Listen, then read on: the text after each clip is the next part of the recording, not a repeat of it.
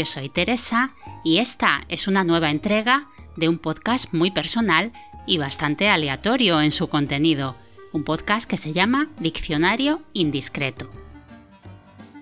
Es un diccionario porque hay palabras y están ordenadas alfabéticamente.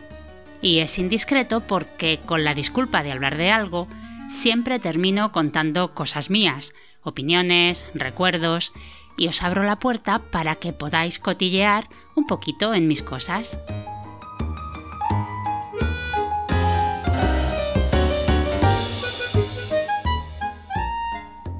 Este es ya el episodio número 3, lo que significa que entramos de lleno en el territorio de la letra C. ¿Y qué palabra que empiece por C he elegido? Pues la palabra chupete. Y os preguntaréis, chupete. ¿Pero por qué? Pues nada, ahora mismo os lo voy a contar. Aunque lo primero que se nos viene a la cabeza al oír la palabra chupete es ese objeto de plástico y goma que se usa para tranquilizar a los bebés cuando lloran, es esta una palabra con unos cuantos significados diferentes en algunos países hispanoamericanos. Os voy a leer lo que dice el diccionario de la Real Academia Española y el diccionario de americanismos. Pues el diccionario de la Real Academia Española dice que un chupete es un objeto con una parte de goma o materia similar en forma de pezón que se da a los niños para que chupen. También llama chupete a la tetilla del biberón. Pero si nos vamos al diccionario de americanismos, hay otras acepciones, algunas bastante curiosas. Por ejemplo, en México, Honduras, Nicaragua, Panamá, Perú y Ecuador se llama chupete a la señal roja que queda en el cuello o en cualquier otra parte del cuerpo a causa de un beso fuerte o succión, o sea, lo que llamamos en España un chupetón. En Guatemala, Ecuador, Perú, Bolivia y Chile también se le llama chupete a la golosina consistente en un caramelo sólido con forma de bola o de disco sostenida por un palito, o sea, las piruletas y los chupachups. En Perú también se le llama chupete al refresco congelado de fruta que se vende en bolsitas alargadas de plástico, o sea, los polo flash de toda la vida. Y en Bolivia también es un helado que se come cogiéndolo de un palito hincado en su base, o sea, un polo. Si nos vamos a Honduras también, un chupete es un cargo o puesto municipal o estatal en el que se gana buen sueldo sin trabajar mucho, o sea, un chollo. bueno, tenemos algunas más que ya cambian totalmente. No se trata de golosinas ni de nada de chupar. Por ejemplo, en Chile se le llama chupete de fierro a las personas antipáticas en el trato. O sea, un borde se le llama chupete de fierro. También en Argentina hay una expresión que tiene chupete entre sus palabras y es estar desubicado como chupete en el culo, lo cual dicen que es una persona que no se comporta apropiadamente según las circunstancias y dice cosas inoportunas. También se dice estar desubicado como chupete en la oreja. La última definición es de Puerto Rico, en este caso, y se dice dejar como chupete de China. Y esto es insultar, poner verde. Como veis, la palabra chupete tiene más miga de la que parece, pero supongo que habréis adivinado la acepción que he elegido yo para tratar hoy en el diccionario indiscreto. Pues sí, la primera, la del chupete infantil. Pero aún así os preguntaréis, ¿pero por qué? Pues lo cierto es que ha sido algo totalmente casual. De hecho, el chupete me ha hecho descartar la otra palabra que ya tenía pensada para hoy. Pero me he dado cuenta que la otra palabra en realidad encaja también en otra letra, así que la he dejado para más tarde. Bueno, pues hace unos días iba yo en el autobús bastante aburrida, por cierto, porque yo en el autobús no miro el móvil porque me mareo, no puedo. Siempre me he mareado leyendo en los coches, entonces mirar el móvil no deja de ser leer. Pero bueno, no me importa porque cuando voy en el autobús, a mí lo que me gusta es mirar por la ventana, ver las calles, los edificios, la gente que va andando, eso es lo que quería yo hacer ese día, pero estaba lloviendo, hacía frío, vaho en los cristales y nada que ver fuera. Dentro, gente mirando sus teléfonos, así que bueno, de repente vi que había enfrente de mí una chica con un cochecito y un bebé.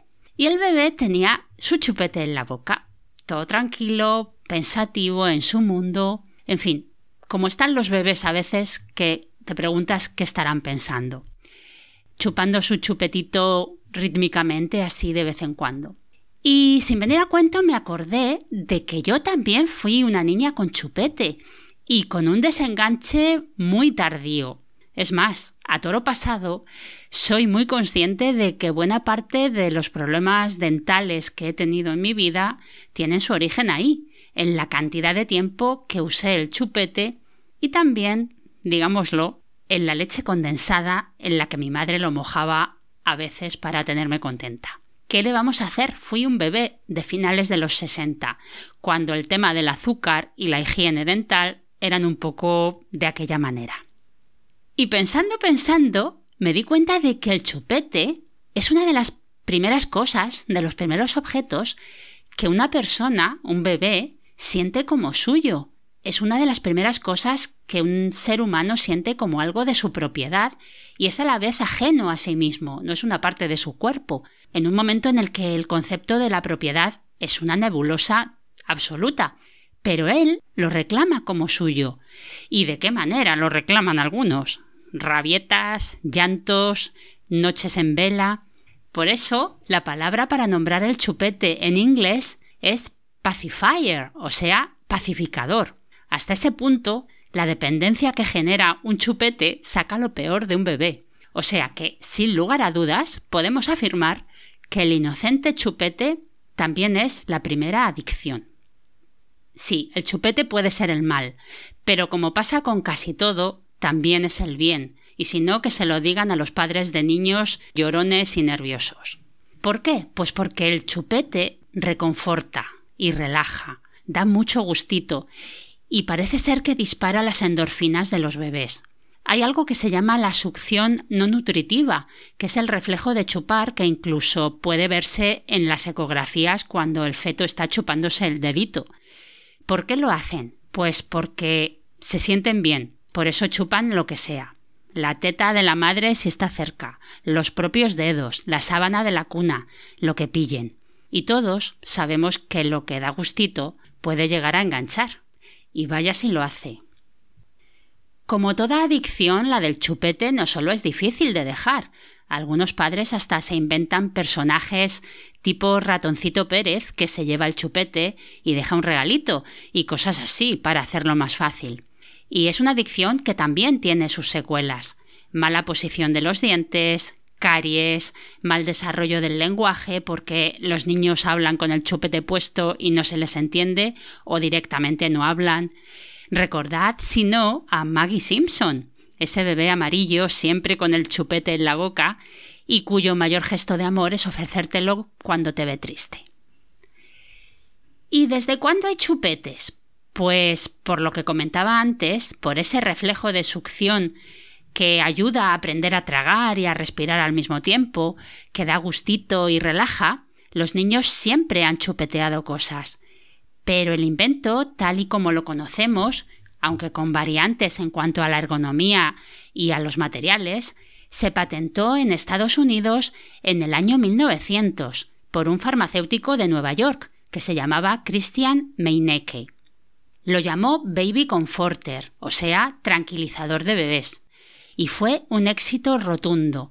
Era un mundo que empezaba a industrializarse y con madres trabajando fuera de casa que tenían que dejar a los niños más pequeños a cargo de hermanos más mayores, vecinas, abuelas, niños que lloraban, lloraban mucho, durante horas, y a los que había que calmar.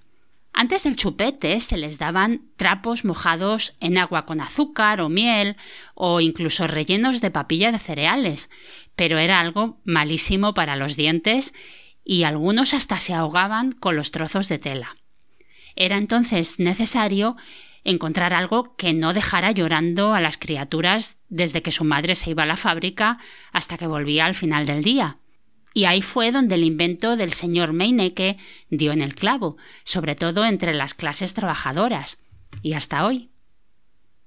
Curiosamente, ya entonces, en los primeros tiempos del chupete, se le criticaba por sus malos efectos en los dientes, pero la crítica más fuerte tenía que ver con ese gustito que daba a los bebés el chupeteo. Se pensaba que los niños que adquirían el hábito del chupete terminarían convertidos en masturbadores en el futuro. Sin comentarios. Hoy, evidentemente, no se piensa nada de eso, pero sí que se considera que los dos años son el límite aconsejado para dejar el chupete sin consecuencias para los dientes. Y también se recomienda que, de seguir usándose, se deje solo para la noche, para relajar al niño y ayudarle a conciliar el sueño. ¿Chupete sí o chupete no? Yo pienso que sí, con retirada a tiempo, eso sí, antes de que se convierta en un problema porque ¿por qué negarles ese gustito relajante a los bebés y un poco de tranquilidad y sueño a los padres, que ya tienen bastante con la llegada al mundo de su retoño?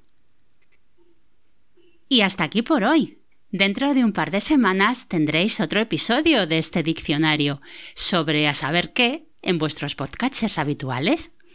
Para cualquier duda, pregunta o sugerencia de palabra para futuras letras, podéis encontrarme en Twitter con el usuario arroba indiscretopod. Sed buenos, cuidaos mucho y no me faltéis. Os espero en el próximo episodio. ¡Chao!